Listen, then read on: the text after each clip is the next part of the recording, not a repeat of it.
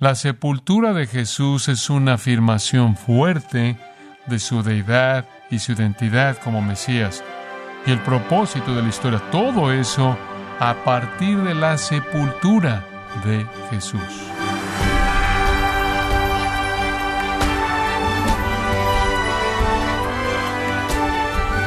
Le damos las gracias por acompañarnos en su programa Gracias a vosotros con el pastor John MacArthur. Una de las experiencias más dolorosas para un ser humano es la pérdida de un hijo. La sabiduría popular ha capturado este dolor con la frase los padres no deben enterrar a los hijos, por lo triste de que el momento representa. La Biblia nos dice que Dios entregó a su propio Hijo para que pague por nuestros pecados, y John MacArthur contesta la pregunta cómo Dios sepultó a su Hijo.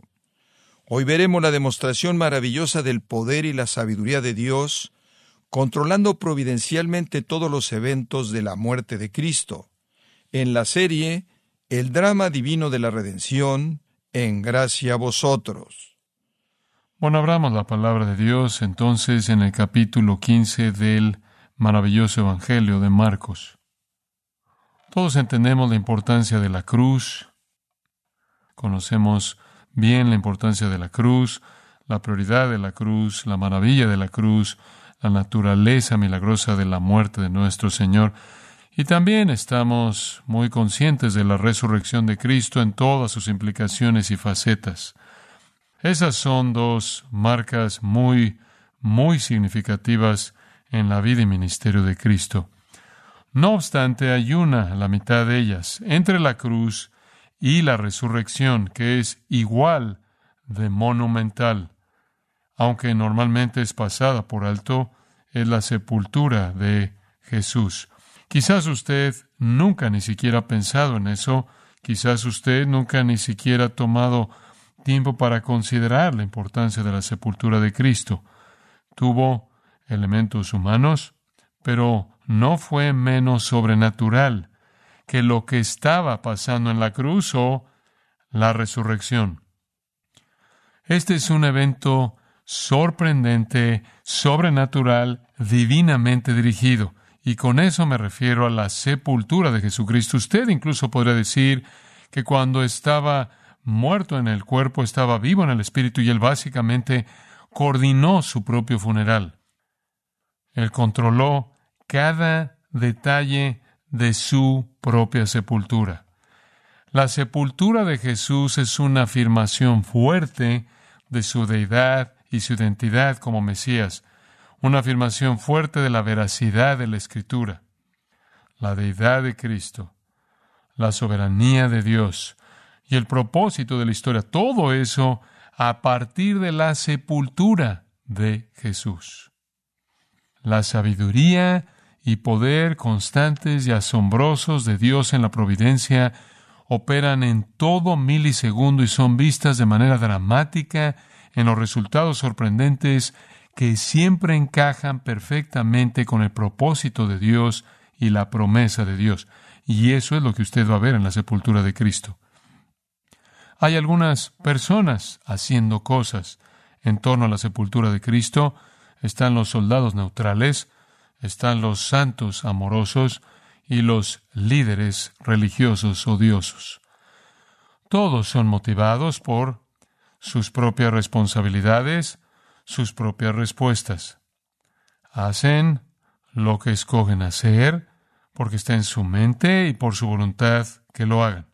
Pero cuando todo es dicho y hecho, cumple precisamente la voluntad de Dios. Esta es una gran ilustración de cómo la providencia opera todo el tiempo. Comencemos entonces con los soldados neutrales. Las acciones de los soldados, los soldados torpes, indiferentes, neutrales contra el cuerpo de Cristo, fueron acciones que hicieron debido a su propia voluntad y sus propios motivos y los impulsos de sus propias mentes, y todavía estuvieron bajo control divino para certificar la escritura relacionada con el Mesías hasta la letra misma y establecer la veracidad de la escritura, la deidad de Cristo y la realidad de su identidad como el Mesías.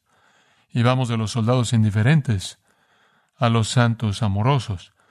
El versículo 43 dice, un hombre vino llamado José de Arimatea, un miembro del concilio, y no solo un miembro del concilio, sino un miembro notable del concilio. No sabemos si era un sacerdote, uno de los principales sacerdotes, no sabemos si era un escriba. Lucas dijo esto de él, era un hombre bueno y justo. Él era un hombre bueno y justo. Él era un verdadero creyente. Mateo dice, José, un discípulo de Jesús. Juan dice, José, un discípulo de Jesús, pero en secreto por temor a los judíos particularmente el Sanedrín, del cual él era miembro. Él había llegado a creer que Jesús era el prometido, el prometido. De hecho, me encanta esto en el versículo 43, dice que esperaba el reino de Dios. Él esperaba el reino de Dios. Ese es un judío verdadero que entendió la promesa del Antiguo Testamento de salvación y un reino de la manera correcta y estaba esperando que el reino viniera y había llegado a la convicción de que el reino había venido porque el rey había llegado. Y el rey no era otro más que Jesús. Pero él entiende el precio, se reconoce esto públicamente, entonces al principio él lo está manteniendo en silencio. No obstante, en Lucas 23:51 dice, no había consentido con su plan de acción. No había consentido con su plan de acción. Supongo que cuando el Sanedrín se reunió a la mitad de la noche, ¿se acuerda? El viernes temprano, que probablemente no estaba ahí, tuvieron un quórum, cumplieron con lo que querían hacer con respecto a sentenciar a Jesús a muerte por blasfemia, pero él no había consentido en eso, o él estuvo ahí, no consintió, estuvo ausente, pero no consintió en eso. Él era el miembro que discrepó, porque tanto Mateo como Lucas dicen que todos estuvieron de acuerdo con su muerte. ¿Qué pensaba ahora? Pensaba que era el rey. Pensaba que este era el reino. Usted puede imaginarse qué tipo de semana tuvo José, ¿no es cierto?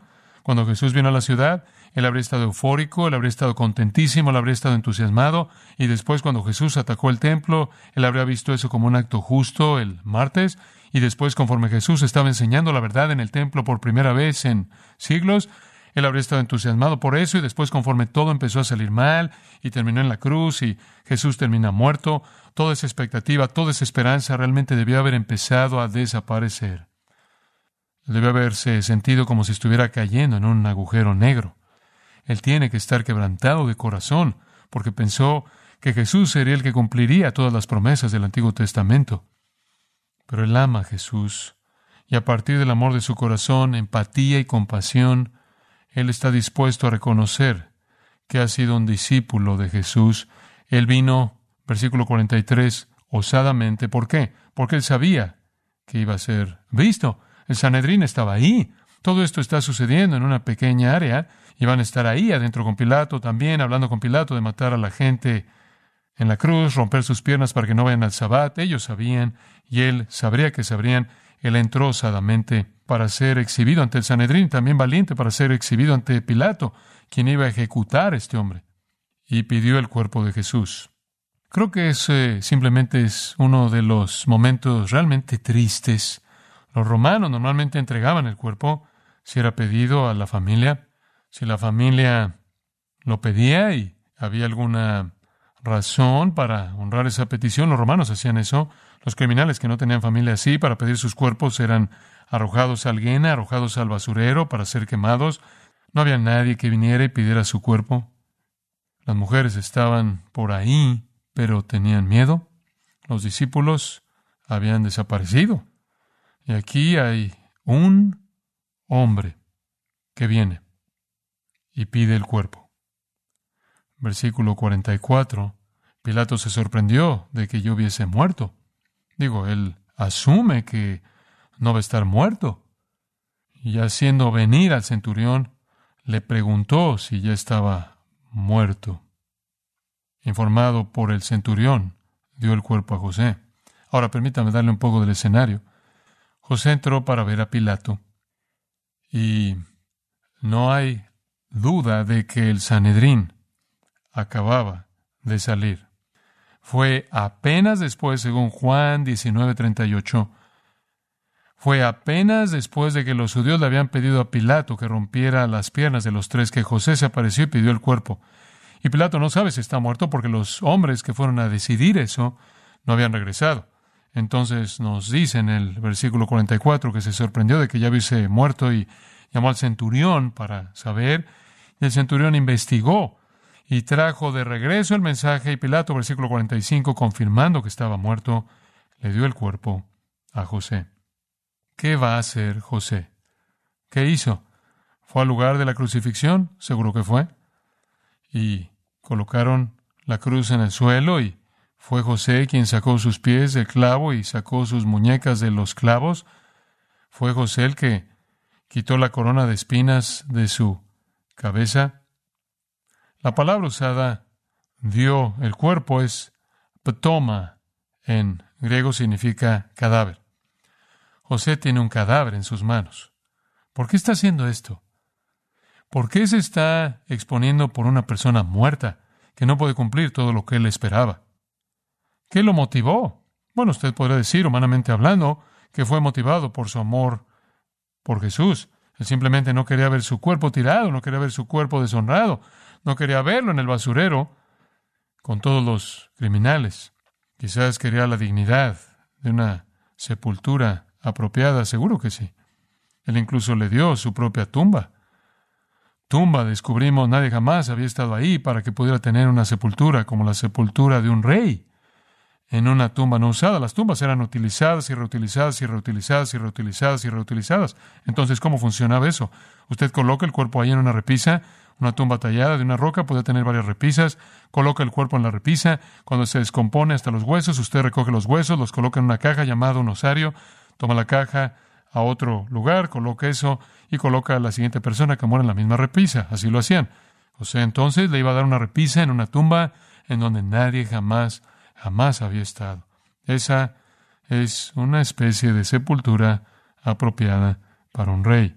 Entonces quizás fue todo ese amor y afecto.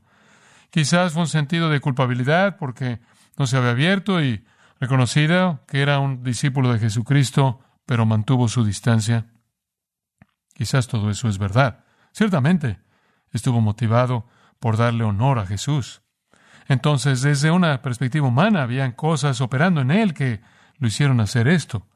Pero, ¿eso realmente no es lo que está pasando aquí? Él está en su propia libertad y su propio motivo, independiente y acción, haciendo lo que Él quiere hacer. Pero al final, Él está cumpliendo la voluntad de Dios. Isaías 53, 9 dice que el que fue herido por nuestras rebeliones, el que fue llevado como oveja al matadero, el Señor Jesucristo, ese gran capítulo 53 de Isaías, dice, se dispuso con los impíos su sepultura. Eso es lo que Isaías profetizó. Se planeó que su tumba estuviera con los impíos. Él sería aventado como el resto de la basura, como el resto de los criminales, sobre los fuegos en el basurero. Pero, Isaías 53, 9 dice, con los ricos fue en su muerte. Su tumba tenía que estar con los ricos. ¿Cómo pudo Isaías saber eso? Que se planearía que estuviera con los impíos, más bien que moriría y será sepultado con los ricos. José no se apresuró porque temía violar el sabbat. Eso no era un problema para él. Él ya había violado el sabbat al entrar a ver a Pilato. Él ya estaba contaminado en espera del sabbat. ¿Qué está haciendo? Él está siendo movido por poder divino. Él está moviéndose a velocidad divina. No solo tiene que ver con una sepultura honorable para Cristo, sino con quitarlo de la cruz en la tumba el viernes para que esté ahí el viernes, sábado y domingo, porque él prometió que estaría tres días en el corazón de la tierra. Mateo 12, versículo 40, el Hijo del Hombre estará tres días, tres noches y un día, y una noche simplemente es una manera judía referirse a cualquier parte de un periodo de 24 horas. Él estará ahí por tres días. Eso significaba que Jesús tenía que ser sepultado antes de que el sabbat comenzara en la puesta del sol. No sé si José incluso supo que Jesús había prometido que estaría tres días y tres noches en la tierra. José estaba actuando por sí mismo.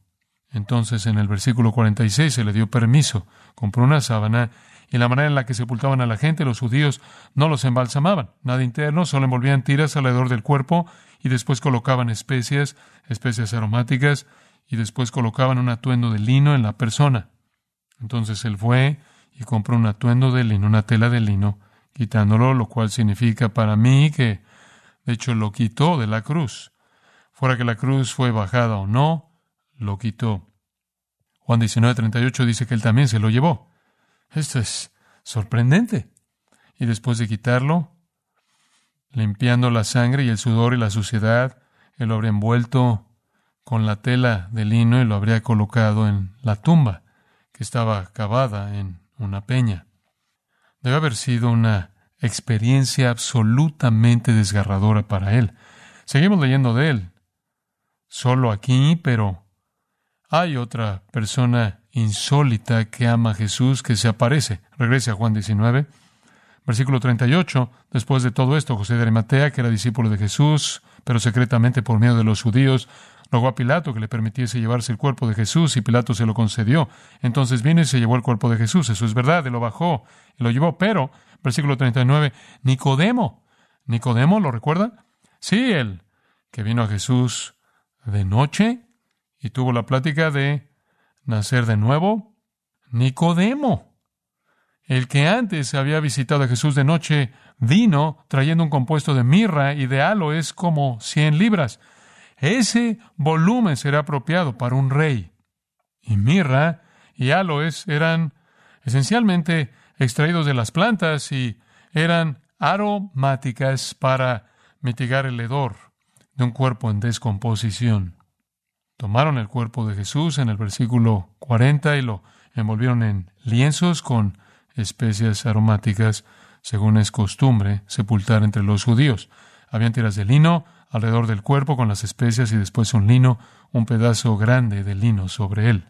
Hmm. Bueno, tuvimos un ladrón salvado, tuvimos algunos soldados romanos salvados y después hemos tenido miembro del Sanedrín, y ahora tenemos, según Juan 3, al maestro en Israel, Nicodemo, otro seguidor de Cristo, quien en algún punto entre Juan 3 y Juan 19 nació de nuevo. Y lo colocaron en un sepulcro que estaba acabado en una peña, y Mateo 27, 60 dice que era la tumba de José. Y Mateo dice, en ese mismo pasaje, versículo 57, que era un hombre rico. Él era un hombre rico.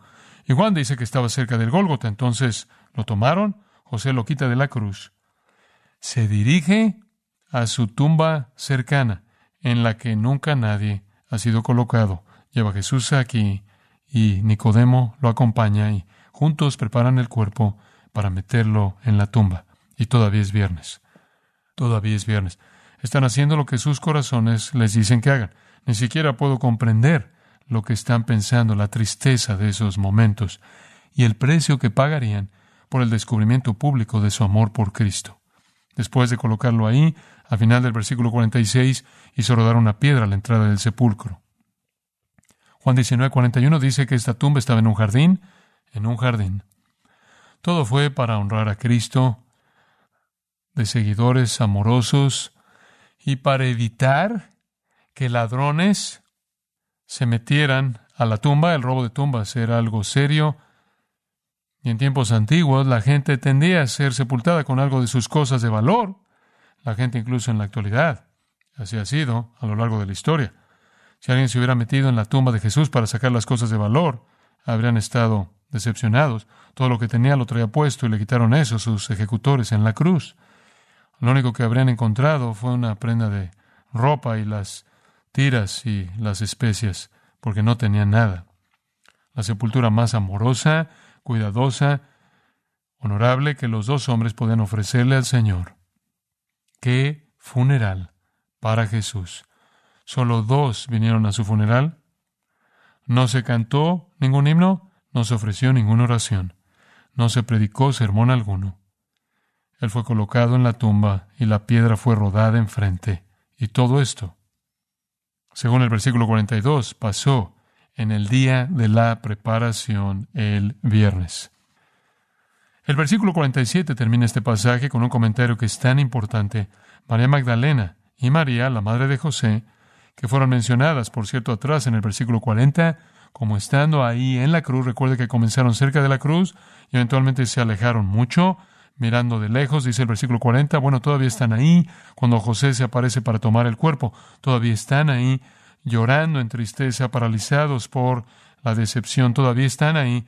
Y cuando ven a José, este hombre que no conocen, tomar el cuerpo, no saben lo que está pasando. Siguieron, versículo 47, miraban dónde lo ponían, siguieron a José, conforme él tomó el cuerpo a la tumba cercana, muy cerca del Gólgota. Lucas, por cierto, añade que Joana estuvo ahí y otros estaban ahí, y tenemos el nombre Salomé atrás en el versículo 40.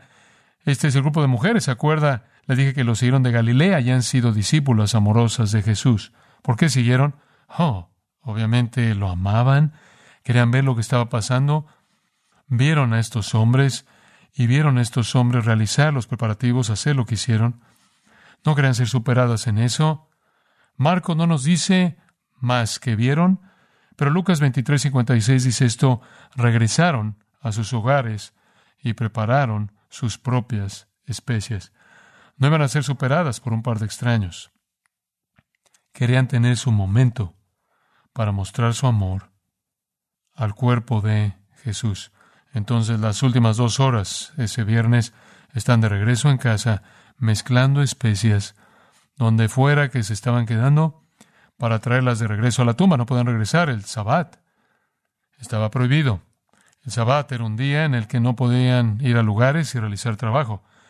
Pero estaban de regreso temprano en la mañana del domingo, según Lucas 24.1, con sus especias. Y hombre, estaban por recibir una sorpresa cuando llegaron.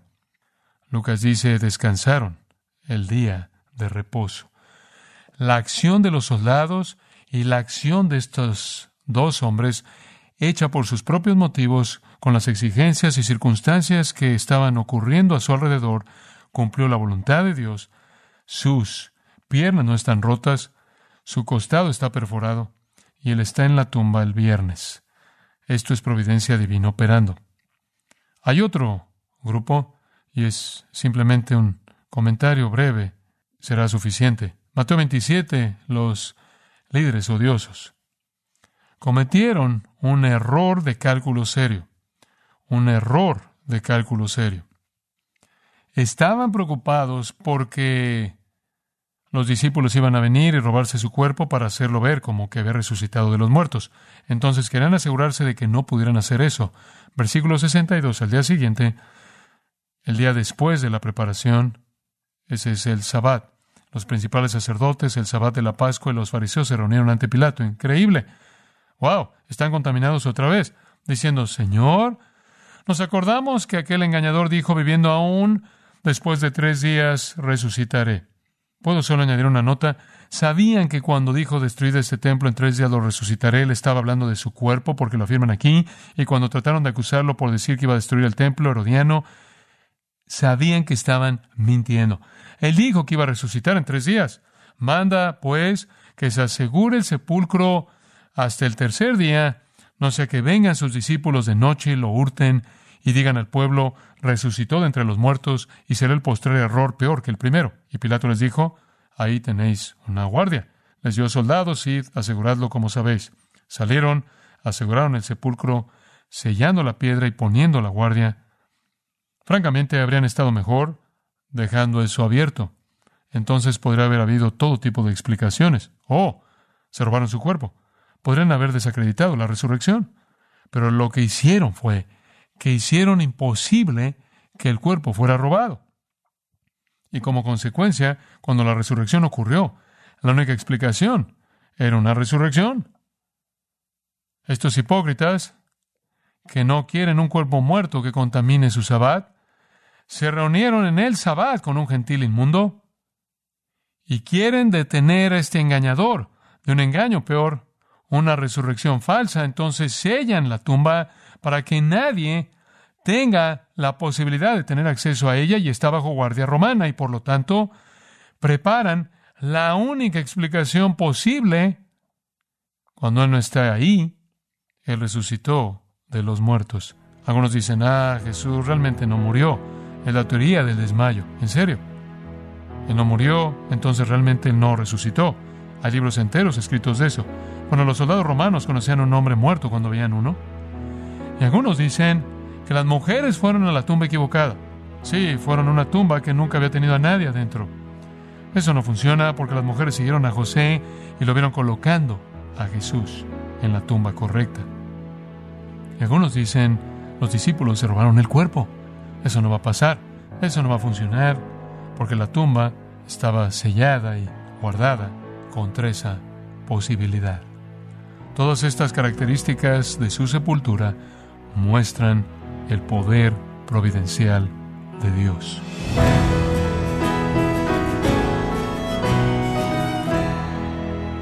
Hoy John MacArthur nos mostró el manejo magistral y providencial de Dios, coordinando a los distintos actores involucrados en la sepultura de Cristo, soldados neutrales, los santos amorosos y los líderes religiosos.